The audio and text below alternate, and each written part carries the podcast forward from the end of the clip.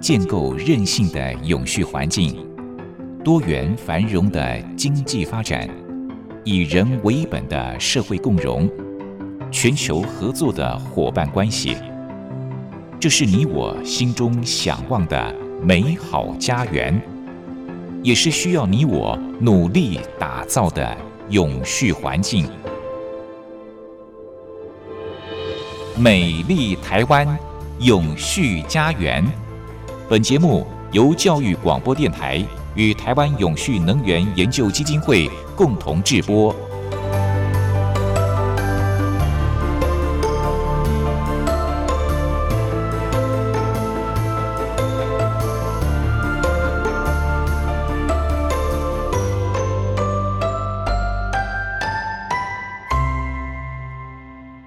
朋友您好，欢迎您再度按时收听《美丽台湾永续家园》，我是节目主持人朱玲。在上周节目当中，简又新董事长和大家谈到了联合国永续发展目标的第七项可负担的洁净能源，其中的细项目标。那么董事长也顺便谈到了乌俄战争可能带来的能源危机，以及什么叫做洁净能源。所谓的洁净能源，就是要包含减少环境破坏污染、符合社会公平正义以及促进经济发展这几个面向。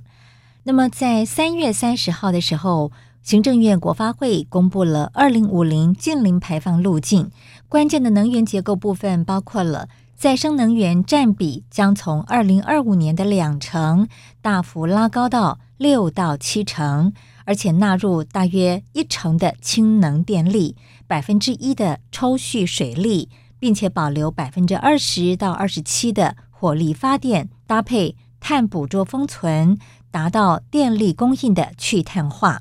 因为这是最新的资讯，同时也引起了大家的关注跟讨论，所以今天在节目当中，简又新董事长就要和大家一起来看看我们台湾的二零五零净零路径图。董事长好。主持人您好，各位听众大家好。是，我想关心环境、关心永续议题的朋友，之前一定非常期盼我们的政府能够赶快的发布二零五零的净零路径图哦。那终于在三月三十号的时候，我们的国发会公布了二零五零净零排放的路径，也立刻引起了大家的关注跟讨论。今天在节目当中，董事长就要带领大家一起来了解一下二零五零净零路径的内容。好，这一段时间里面啊，我想大家最热门的题目在谈了。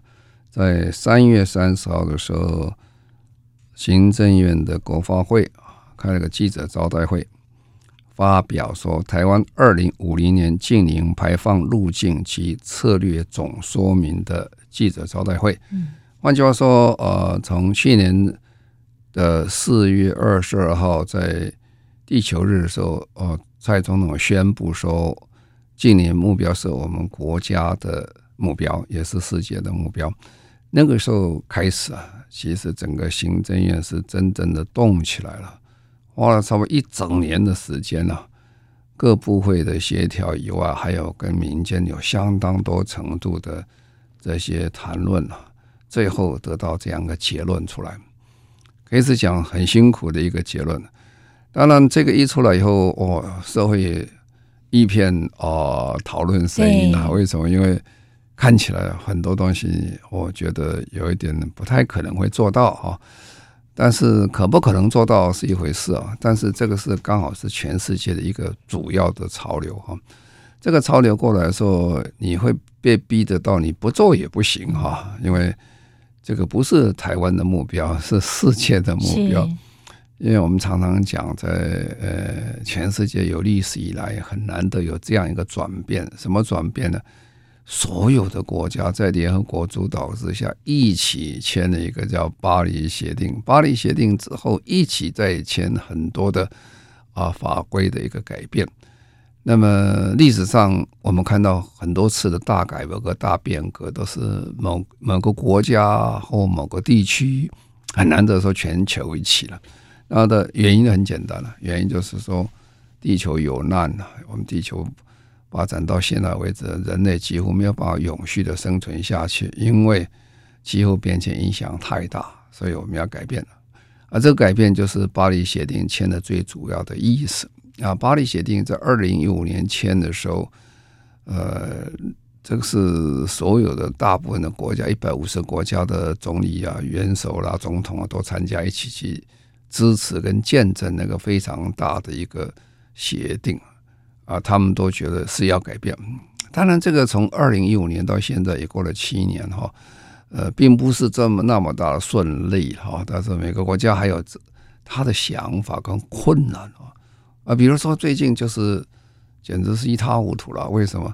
因为俄罗斯跟乌克兰战争打败打坏所有的布局啊。对，因为这两国家一打，这两国家是全世界最主要的能源跟粮食，还起到重要金属物质的出产国。俄罗斯占全世界百分之十的呃石油的生产。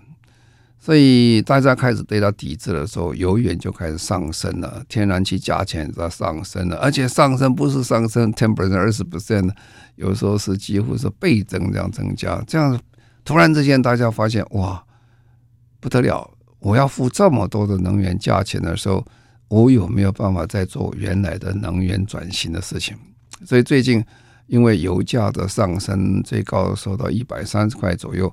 那最近又下来了，看战争的状况，那也有人在说啊，这个不同的猜测了，说说不定搞到两百块。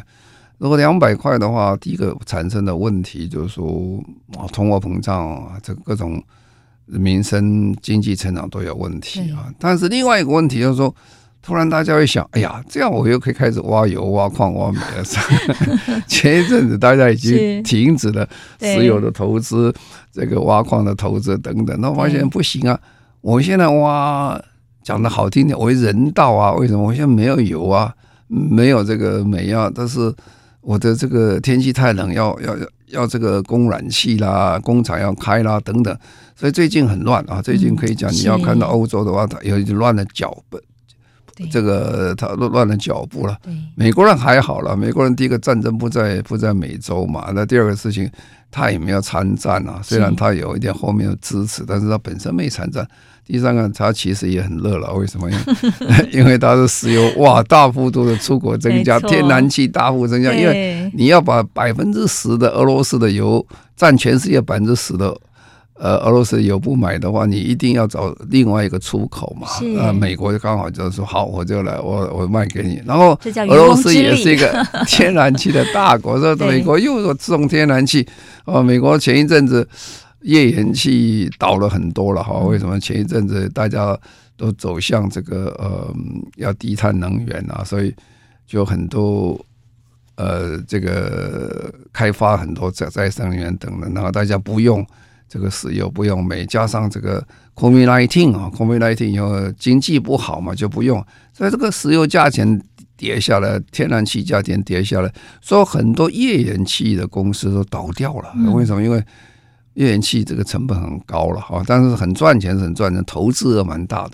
这个变成他没有办法做了啊，这样子突然又又火起来啊。所以这一段时间，其实我们看起来是很乱，很乱的，因为这个。呃，因为战争的关系，影响全部啊，所以我们常常在分析事情的时候，有一些想不到的事情，你原来没有估计到有这种事情啊！我相信没有一个人估计到，呃，俄乌会战争，然后也没有人估计到俄乌战争影响这么大哈，影响到每一个，这火烧到每一家门口去了，已经不是只有在远在天边而已哈。好，那现在呢，这段时间倒是我们的政府其实呃，在这一年的努力有个成果出来了。啊，所以他要做一个正式的宣布。那这主要成果的目的在什么地方？因为最主要说，全世界走上近邻了哈。走上近邻的话，第一件事情我们要做的就是能源的要转型啊。如果你能源不转型，是不可能做到净零了。能源转型是天下最困难的事情啊。为什么？因为我们用了两百年的石油啊，用两百年的煤啊、天然气等等，你突然说不用了啊。啊，就是就是很困难的事情，所以我常常讲，就是说转型它有风险哈。转型第一个风险就是你不能转太快啊。但你也不能转太慢哈，转太慢等于没有转型哈，啊，转太快你把公司都搞垮了哈，那也不是个办法，因为立刻就牵涉到所谓社会问题了。所以我们讲永续能源就三个主角在谈，一个是经济面，一个社会面，一个环保面，所以你要照顾得很好。那能源要转型的话，就是现在台湾我们正在做的哈，我们就是说打算把这个煤、石油、天然气在逐渐到二零五零年，我们要慢慢把它去除掉。啊，那这去除掉的话，讲起来是讲起来是很简单，做起来真的很困难。你要有取代性啊，取代性是什么？取代我们的这个海上风电呐、陆上风电呐，还有我们太阳能风电呐、啊，太阳能电力啦，或者是这个生殖能源等等。但是那个是又是一个很大的投资啊。到二零二五年，其实我们整个台湾海峡也做的不多了哈。到二零二五年的话。我们整个这个台湾海峡大概五点二个 Giga 的这个海上风电，将近一兆台币了，那那其实还是不够的。换句话，还有好几兆的投资，还有很多的这些能要投资变得很困难。所以能源转型是很难的一件事情，又要投资，时间要赶得上，而且它不只是说你做一个海上风电就可以了，你要现。那个电没有用啊，在海上面，你要先要拉拉到海上，拉到陆地上来，拉到陆地上，经经过陆地的电网哦，还要跟渔民沟通，然后这个海上风电它是一个间歇性的能源，有风的时候很好，没风的时候就没电哈，所以这个问题很复杂啊。所以现在第一件事情，我们在做二零五零年政府在宣布近零转型，第一样子就是能源转型了。这有时候我们讲这个题目，今天突然说。跳过来，我们先不谈联合国的事情，我们先谈我们家里的事。是好，这个政府宣布，这是很大很大的一件事情。对，这是一件很大的事情，是值得大家一起来关心的哦。其实我们上礼拜谈到联合国永续发展目标的第七项可负担的洁净能源，跟我们今天谈的这个主题其实是息息相关的。只是说我们把这个角度呢拉回到了看台湾的问题。好，那待会儿呢，董事长继续跟大家分享。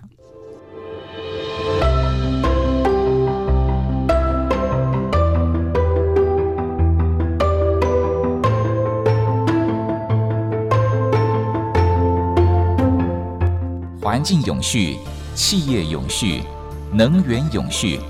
您现在收听的节目是教育广播电台与台湾永续能源研究基金会共同制播的《美丽台湾永续家园》。美丽台湾永续家园在节目当中邀请到的主讲人是台湾永续能源研究基金会的董事长，同时也是中华民国无任所大使的简又新博士。那么今天我们是一同来关心台湾国发会三月三十号所提出来的二零五零近零路径。那在这个近零路径当中，我们的政府规划了哪些重要的能源转型呢？接下来董事长继续跟大家聊这个部分。好。那现在再来就是说，啊，那既然讲到能源转型，那政府公布了什么事情？他公布了三大的策略哈，九项的措施哈。三大策略是什么？第一个是打造零碳能源系统啊，零碳能源系统就是不排碳的哈。那等一下我再仔细说明。第二个是提升能源系统的韧性啊。那第三个是开创绿色的成长。那第一件事情就是说零碳好的能源，那什么东西有碳啊？很简单嘛，就是反正化石燃料出来都有，对，石石油也有啦，烧煤也有啊，天然气都有都有。当然里面最脏的一项是煤哈，煤产生的这个二氧化碳最多哈。那现在大家在比较喜欢的是天然气，天然气。呃，当然，天然气跟煤有各种不同的煤，不同各种天然气啊，大约平均起来大概会比煤少掉一半啊，少掉一半的这个二氧化碳排放啊。那虽然是少掉一半，还是很大了，还是很大。所以将来啊，呃，天然气还是有很多问题啊。那么，所以第一个，我们就要去找这些呃没有排碳的这些能源啊。所以现在政府非常努力在做海上风电了。海上风电其实，你只要闭着眼睛想一想，再不过几年以后，你看整个台湾海峡就等于一排卫兵站在那里，我这个都是很大大型的，那高度超过一百公尺的这个高度的这个呃海上风电的这个呃发电机在那里哈。是，对不起，董事长，我问一个问题，呃、那像这个如果说海上都是散布着这些海上风电的这个风车，是不是也会耗费很多的维修的成本呢？哎，未来这个、这个就是哈，我们在在讲，就是说。任何一个新的东西出来，就是产生一个产业啊。嗯，这个产业第一个产业是说，好，我们要去盖一座海上这个风力发电机。是，哦，这个是很有本事的哈，因为它要打桩打到对，打到海底，至少要在达到呃海底沙石下面的基石，通常要达到五十公尺以下，就基桩要打下去。啊，那个桩还很难做，啊，那个桩如果你用这个钢材去做它，包钢起来了，那钢材要接缝接的很好，接缝接不好，很容易从接缝处开始生锈。啊，那其实台湾本来是没有这个能力的啊，虽然我们工业很发达，你要焊接起来焊焊接不起来啊，这我们花了好多的这个精神精力，现在有几家公司开始像世纪钢，他做的不错，他把它做起来。这是一个很大的变化哦。那这上面的这个风力发电机啊，那新的发电机，我们好不容易要做本土化的发电机啊，东源电机啊等等参与等，逐渐的建立一个产业出来。可是跟汽车一样啊，做完以后你要维修啊，维修是很辛苦的事情。因为通常出事情的时间，大部分都是在风和日丽的时间呢。通常有时候都在海上风浪很大，或者。东北季风很大，那出了问题要赶快去修。你第一个要去修啊，你第一个就是要不怕浪啊，你就不会晕船。你要从海边坐船坐到那个塔上去啊，这就是很很难的一件事情了，不是一般的身体你要好一点。第二，你要爬高啊，哦，爬那么高，你到上面去看，惧高症，惧高症的那三四十公尺、三四十层楼的高度看下来的时候，一不小心你看眼睛一花就摔下去，那个问题很多。第三个，在那个恶劣的环境下去维修啊，那是很辛苦的事情。所以在欧洲很多地方，这些维修工人他一小时大概都是两百块欧元以上，很贵啊，很贵。为什么？因为别人不敢去啊，你你你要去，而且要受过训练很多啊。所以我们最近也也在训练不少维修人员啊。这些维修人员是新的行业，基本上都做高薪水的，这个代价很高哈。当然这个。刚才我跟你讲，这个不容易啊！他不是在风和日丽、天下太平的时候去，都当然是这个风浪很大的时候去，所以这个是蛮大的一件事情啊。所以投资这个东西的话，现在正在做啊，一直在做下去啊，从现在一直做做，在未来大概做十年都做不完啊，因为我们需要的电量非常大啊。台湾讲起来，台湾在全世界讲起来是很幸运的地方，因为。海上有风啊，啊，这个风可以产生电，这叫做很好的风场啊，场域的场。不是每个国家都是这样啊。你很多国家去看那个风不大哈，那和风，要不然就是来个暴风啊，这是很难搞。那为什么台湾为什么得天独厚有这么好啊？这么好这个？呃，我们这个全世界排，他们有这样估算，全世界如果算是全世界十大最好的风场哦，有一半以上在台湾。很很好，那为什么？这个很有意思啊！我们看地图来再解释一下。台湾刚好在大陆东南的一个边上一个岛了啊。这个岛我们站在这里看哦，如果以基隆港看到到这个呃大陆沿海，这个距离很长，应该是最长，然后慢慢慢慢缩小，是吧？那么他们讲说是大概开始最做小的地方，大概最近大概是从好像从新竹到平潭附近是最短。换句话说，它是个漏斗型这样下来。漏斗型的下来的话，我们通常就应该概念：如果你放水去流的时候，流到漏斗开始缩小的地方，是不是水就要快了？对，它会比较快。风也是一样啊，风会就流会比较快的速度。就同样一个速度的风，它就会加快。这是第一点。第二点呢？如果我们这个风啊是通过陆地啊，陆地的因为表面凸凸凸凹凹的哈，那个不平啊，所以你风吹上去会产生很多乱流，会消耗很多风场的力量，然后传过来的话，到乱流以后，这风不是很顺的风，可是海面很平呐，海面虽然有浪哦，但讲起来还是很小的浪，所以海面基本上是很平的。海面很平的，所以它这个风出来的风场很稳定，它乱流的机会比较少了。所以这样出来的风哦，对我们讲起来是很好的一个这个风力发电机的一个场域啊。那台湾在全世界算是应该排前五名的，我们好几个都在我们这里啊。那过去我们没有去开发了哈，那最近一开发，为什么很多欧洲人都跑来这里？他发现这是好风场，比他们的风场在欧洲还要好。这也就是。我们常常讲一下，我们台湾没有什么天然资源。其实我们过去有这个天然资源不会用而已啦，呃，因为我们技术不够。然后现在因为全球化了，大家一起来做，我们做的很不错啊，我觉得是蛮好的一件事情。你这个了解说，为什么我们会这样做这个事情？那因为台湾的陆地面积实在是很小啊。那太阳能的第一个条件就是说，阳光日照实在要长哈。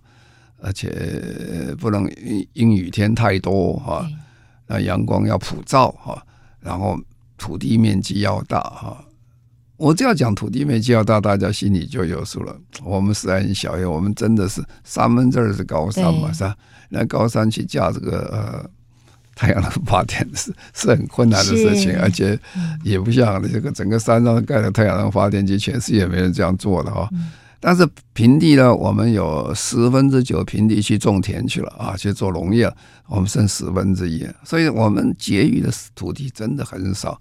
现在用的土地大部分都是废弃的农地啦，或者是海埔新生地或不要的地，或者是这个余温等等，就地很少。所以我们在做这个是很辛苦了。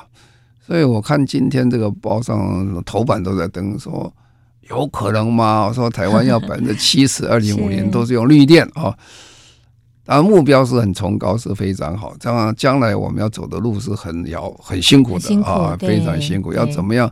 第一个要提升我们这个太阳能光电的这个转化率啊。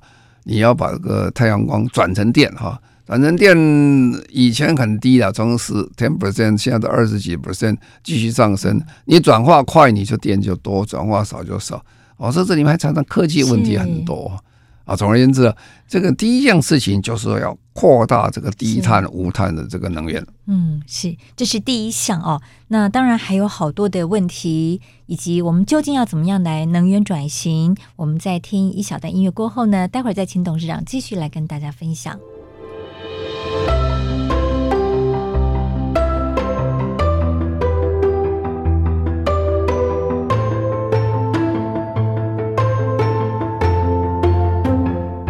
环境永续，企业永续，能源永续。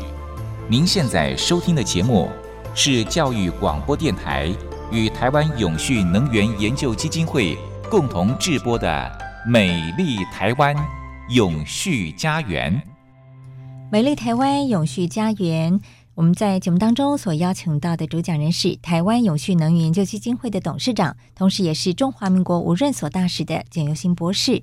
我们今天是跟大家谈到了国发会所公布的二零五零净零路径。那么在这个净零路径当中呢，是希望能够在二零五零年的时候达到这个能源转型哦，包括了再生能源能够占比从二零二五年的两成。大幅拉高到六到七成，而且纳入大约一成的氢能电力，还有百分之一的抽蓄水力，同时保留百分之二十到百分之二十七的火力发电，搭配碳捕捉封存，达到电力供应的去碳化。好，那董事长继续来跟大家谈到这个近零路径里面的一些内容。好，那三大策略，第一个是打造零碳能源的系统。那刚才讲的就是再生能源，再来就是零碳的化的火力发电哈。那今天其实讲起来，台湾单一最大的单位产生二氧化碳就是台电啊，因为我们是基本上电过去是专卖啊。那当然有一些所谓独立电厂比例也不是那么高哈。那么过去我们都是用煤矿为主了哈。那现在开始增加天然气，我们希望。呃，到二零五零年的时候，那我们希望百分之三十能够以上都可以用到这个电力，呃，这个呃，这个呃天然气哈。那那现在就是说，第一个当然要把烧煤火力发电厂逐步的要把它完全的取消掉啊。其实联合国都在签这个事情呢，希望各国完全取消燃煤火力发电厂。不过我看这一次俄罗斯跟乌克兰战争之后，这时间可能会往后延了，因为是发生困难哈。没错。不过长期目标是要去掉。那再来天然气啊，天然气基本上讲起来，它是一个过渡性的能源啊，这个桥接的能源，就是从比较呃二氧化碳排放多的化石燃料变成近零排碳的二氧这个火力发电厂，它是桥接的啊。桥接的过程意思要说，它是可以呃大幅度的减少百分之五十左右的二氧化碳排放，从燃煤火力发电厂。不过呢，它二氧它这个 CO2 还是很多了，二氧化碳还是很多，所以我们要把它捕捉。再把它封存，我再利用啊，这样，呃，那这样的话，你就等于会变成净零了。你就把它捕捉起来嘛，捕捉起来两个方向嘛，一个叫捕捉起来，如果你不会用嘛，就把它埋到地下去啊，埋到地下两两千公尺、三千公尺多一点，让它不会再出来啊，就回复它本来就从地上地下出来嘛，本来它是烧，本来是石油煤，本来就从地下出来，但又回去啊。不过现在比较纯的二氧化碳。那另外一个就再利用啊，再利用的方位是多了啊，这就非常的广啊。呃，从这个去养绿藻啦，养什么东西等等，还有个很重要就是说，捕捉出来二氧化碳啊，你能够再把它变成一种叫做啊蓝氢啊。所谓蓝氢，氢气我们有几种啊？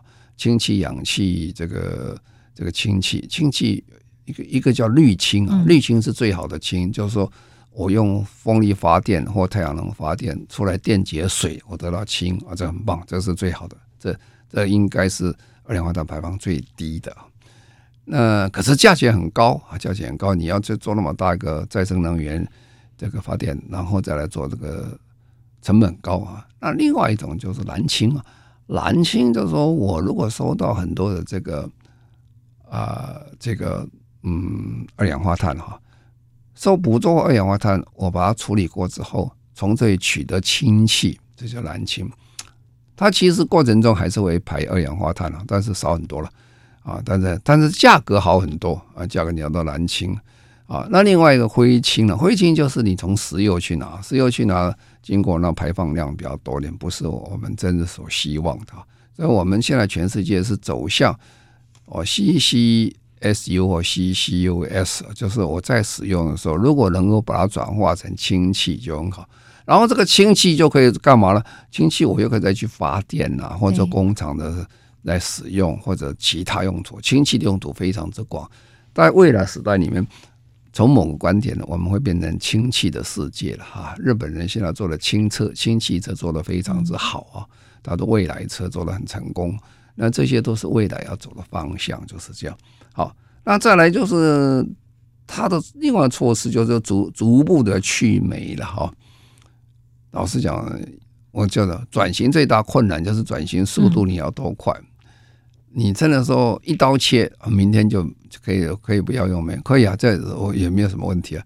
但是你产生后面的社会问题跟经济问题是非常大，因为哎，你突然就没有没有电怎么办呢？是吧？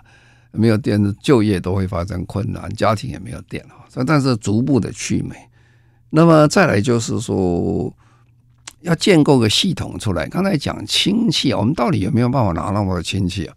啊，这个氢气，第一个我们自产是一个方式，另外一个方式就进口啊。进口也是很难呐。我们现在在做这个这个三阶的时候，就要谈，我们是进口天然气。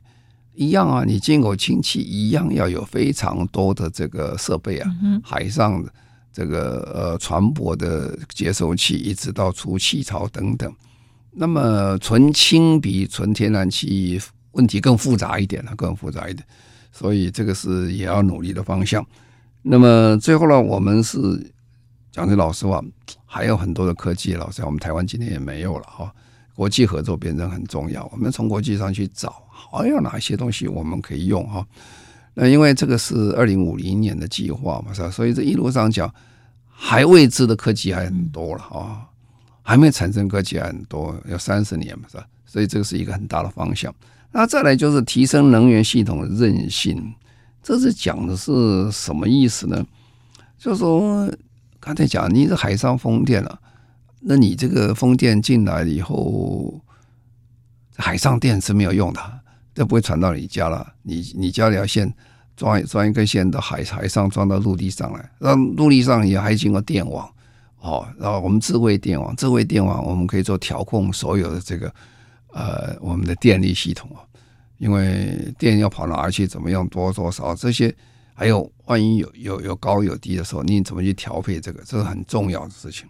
那再来就是说，储能设备要强啊。呃，台呃，每个国家都一样，也不是台湾是这样，反正反正一定是这样嘛。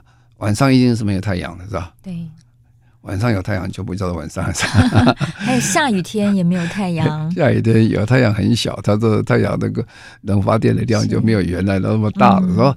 所以你有大太阳，就赶快把它储存起来啊，储存起来就电池啦，还有各种方式，不只有电池了哈，就是这个储存的系统要把它建立起来啊。那再来就是要开创绿色的成长哈，因为我们不能只是说用电的概念只是用而已，其实它是联系一个很大的一个这个呃系统。刚才讲，如果你要做海上风电的话，其实它是一个非常大的一个呃经济体了。这个你投资一造下去的话，不是每一造就这样吃掉了，它还要产生很多的企业出来。那这时候绿色成长就变成非常重要。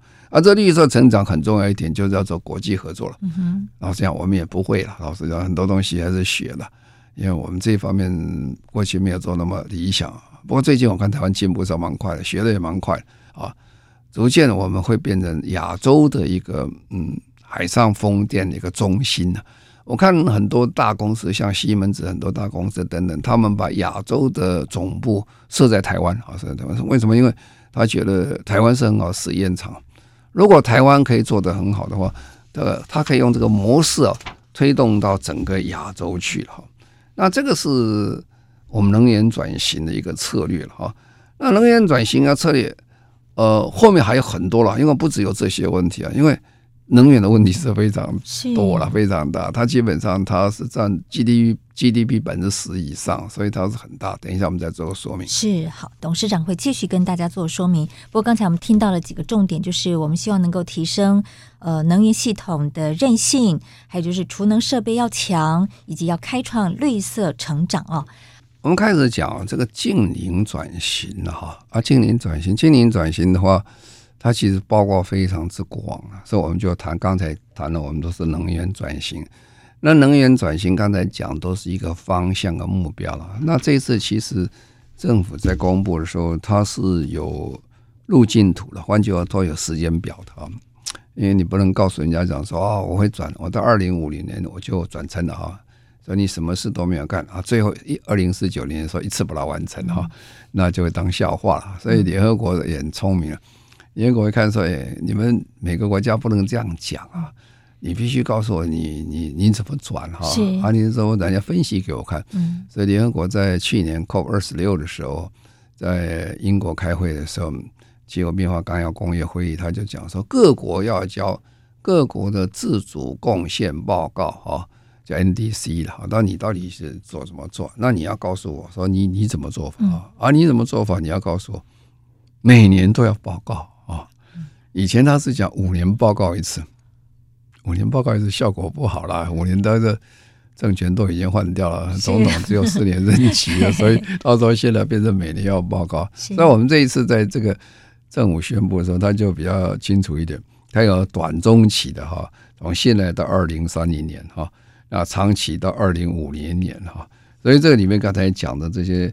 呃，再生能源呐、火力发电等等，其实集成就慢慢就出来了。那当然，这个是要入法的了哈。入法是政府最近会送个法到立法院去。这个最厉害是谁啊？最厉害是英国。嗯，英国不但入法，入法里面还规定啊，如果这个政府相关首长没有达成目标的时候。要去职，哦、这个这个就是一个很厉害的方式。哦、所以英国为什么在全世界节能减碳，在我看到是做最成功的。他们节能减碳，你想，我们到二零五零年了，我们说要减减多少了？联合国说减百分之四十五，美国人说减百分之五十到五十二，欧盟二百分之五十五。哎，你知道英国减多少？百分之六十八哎，你想。为什么？因为它前面已经减了很多了，所以它这个整个 momentum 啊，整个这个它的进程很容易做，因为已经开始做，它最早做，全世界第一个最早它做，所以它盯得很严格了哈。好，那现在就是说，光如果近邻哦，光走上能源转型还是达不到目标了，所以它一个产业要转型啊，产业不转型的话，不太可能的事情啊。那产业转型是转什么呢？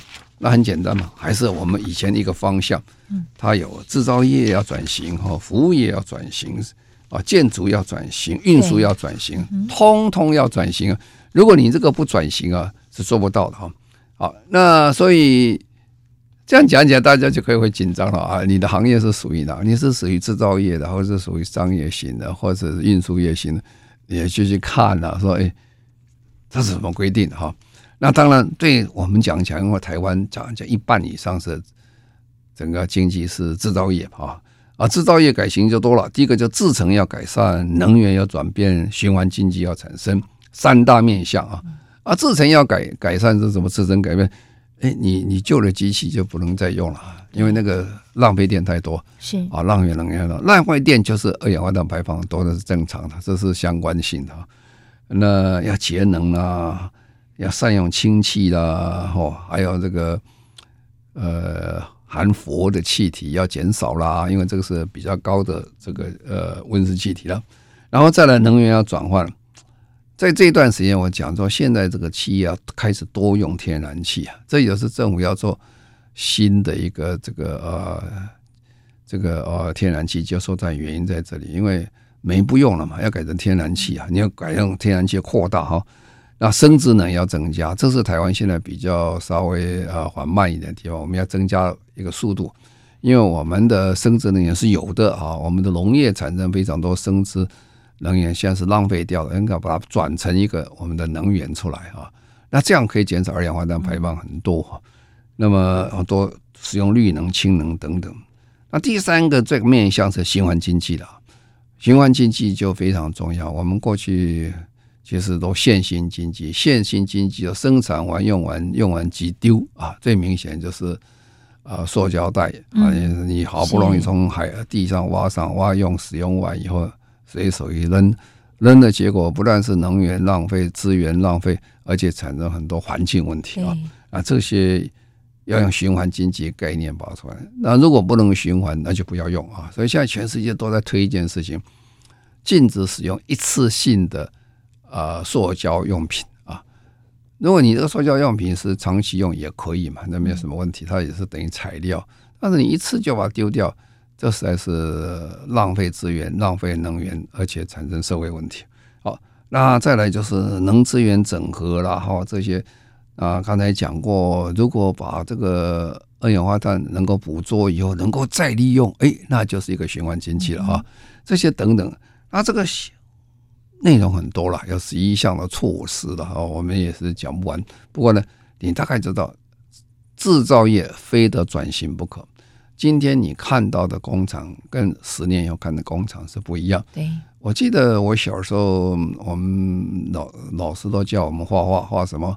画农村，画个农村，有房子啊，那个小房子，画个小烟囱，是，然后冒一黑烟就出来 啊，这叫炊烟袅袅。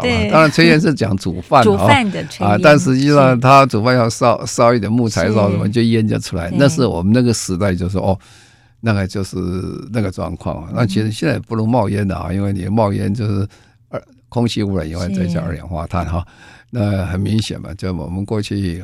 画轮船对吧？画轮船往上面大烟囱哦，就往 工厂也是一样，也是，也是一样。对啊，所以你要整个的制造业是全部要翻新的啊，这完全不一样啊。甚至讲到现在，如果用工业四点零来讲，工业四点零，你根本就是密闭的房子都没有灯光的，你人进去才开灯。为什么？